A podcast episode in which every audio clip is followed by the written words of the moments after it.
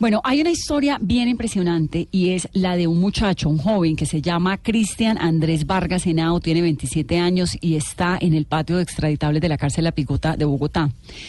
Mira lo que le ha pasado. Lleva ocho meses rodeado de capos, de mulas, de extraditables, de narcotraficantes, básicamente, de personas vinculadas en algún, de alguna forma con la mafia. Tiene 27 años y está a punto de ser extraditado porque lo sorprendieron con dos pastillas sin receta eh, médica. México, eso fue en México, lo está solicitando en extradición, el joven es de Pereira.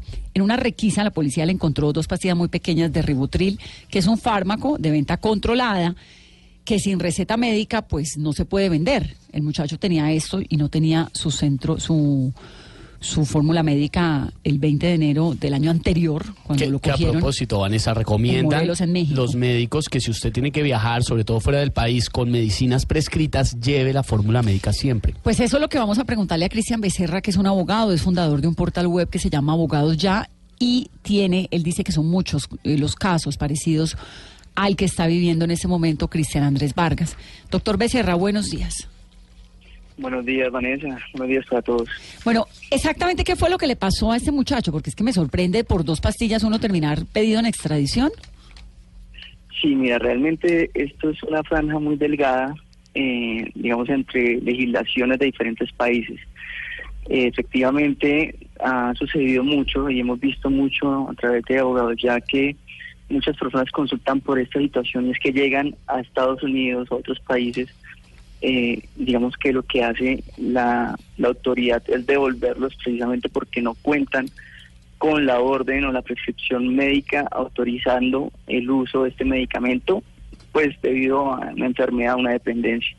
Entonces, lo que, digamos, pudimos analizar en la situación de, de, este muchacho es que él vivía en México y se le hizo una advertencia al encontrarle esta, esta, este medicamento sin la prescripción médica correspondiente y eventualmente se le iba a citar. Él se desentendió del caso, muy seguramente el proceso o, el procedimiento de investigación avanzó en México a tal punto que no se enteró cuáles eran las consecuencias y cuando volvió a Colombia y quiso volver a ingresar a, México, ya el proceso había avanzado a tal punto que habían lanzado una orden al Interpol para capturarlo. El muchacho vivía en México y en un procedimiento cotidiano de la policía, en una requisa le encontraron dos pastillas en uno de los bolsillos de sus pantalones.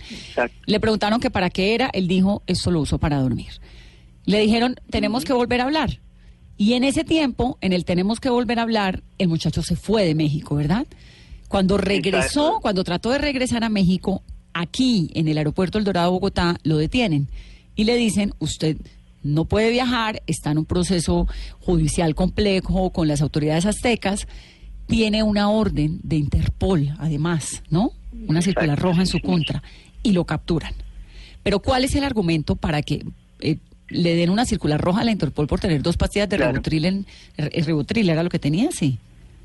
Sí, hay algo importantísimo y es que hay diferentes tipos de fármacos que son usados para generar, eh, digamos, unas sanciones psicoactivas el ribotril está dentro de esos. Entonces, en México, la legislación ha avanzado con el fin de, eh, digamos, prevenir que las personas usen este medicamento con otro fin diferente al que puede ordenar un médico.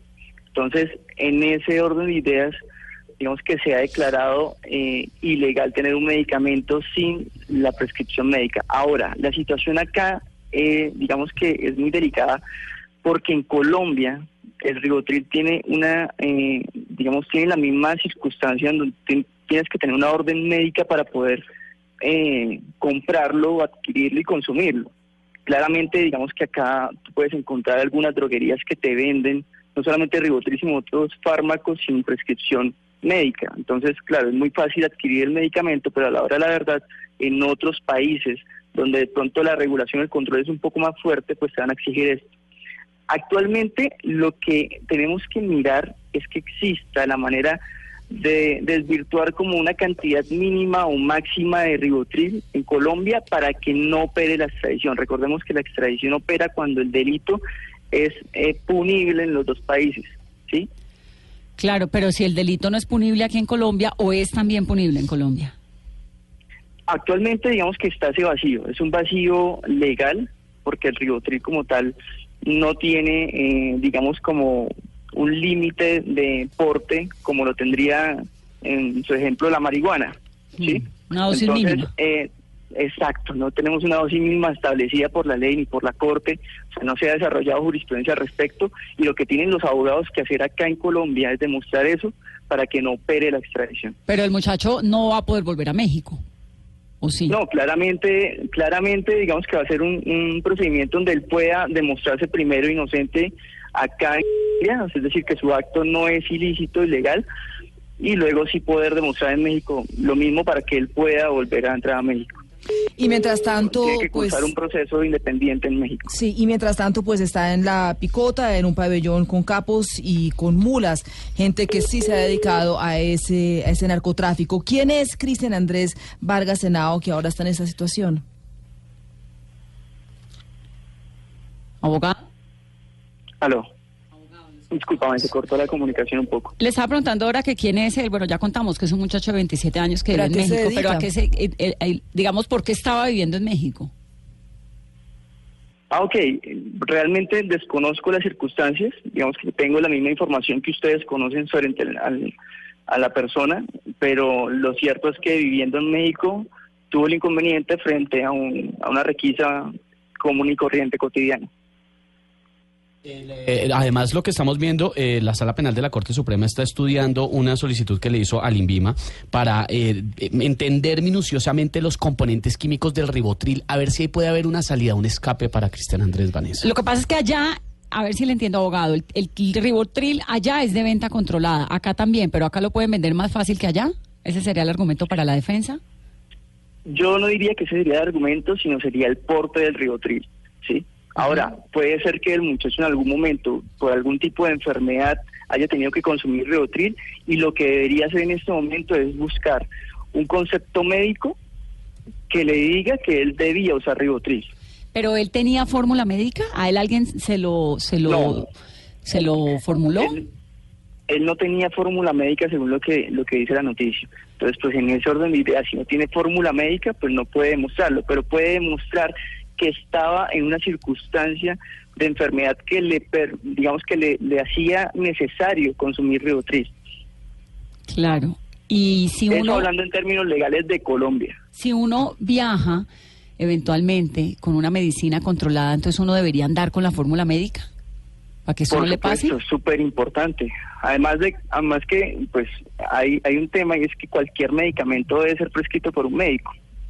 Entonces, sea, sea de venta controlada o no, la idea es que si yo estoy tomando algún medicamento, hay una prescripción, que esta prescripción me acompañe para todos lados al momento de salir del país, porque yo no conozco la legislación del otro país. Bueno, ¿y qué, pasa, ¿y qué pasa si uno va a un país que no es de habla hispana y uno lleva su fórmula escrita en español, su fórmula médica, o tiene que hacerle una traducción y todos los juguetes, pues, traducción oficial y sello de la Cancillería y no de qué? No, lo, ideal es que, eh, digamos, se tenga la orden médica, puesto que en los aeropuertos generalmente hay personas que, digamos, que te pueden traducir ese documento. ¿sí? Ahora ya si el, si el gobierno como tal, donde yo voy a estar, requiere que tenga una traducción oficial, pues en ese caso sí haría el trámite de la traducción, pero inicialmente yo tengo mi fórmula médica para el medicamento que estoy consumiendo. Pues de verdad, realmente triste y preocupante la historia del muchacho. 27 años tiene Cristian Andrés Vargas Henao, su familia es de Pereira, muchacho que vivía en México, que trabajaba en el estado de Morelos, se ganaba la vida como es prestamista, ¿no? Era el popular gota a gota. sería muy lamentable que, se consolidara esta ¿Y a, cuánto sería la pena que podría enfrentar en México? Realmente desconozco la legislación mexicana frente al tema pero pues digamos que lo importante y lo que debe enfocarse el procedimiento de él en Colombia es en demostrar que él debía consumir el ribotril para que de esa manera no opere la extradición y él pueda salir cuanto antes de, de, la, retención que tiene. Bueno, pues esas son las paradojas de la justicia colombiana, en este caso la mexicana también. Abogado, gracias. Con muchísimo gusto, siempre a la orden, que esté muy bien. Recuerda el abogado Cristian Becerra. Permítanme, hacemos un break, volvemos en segundos.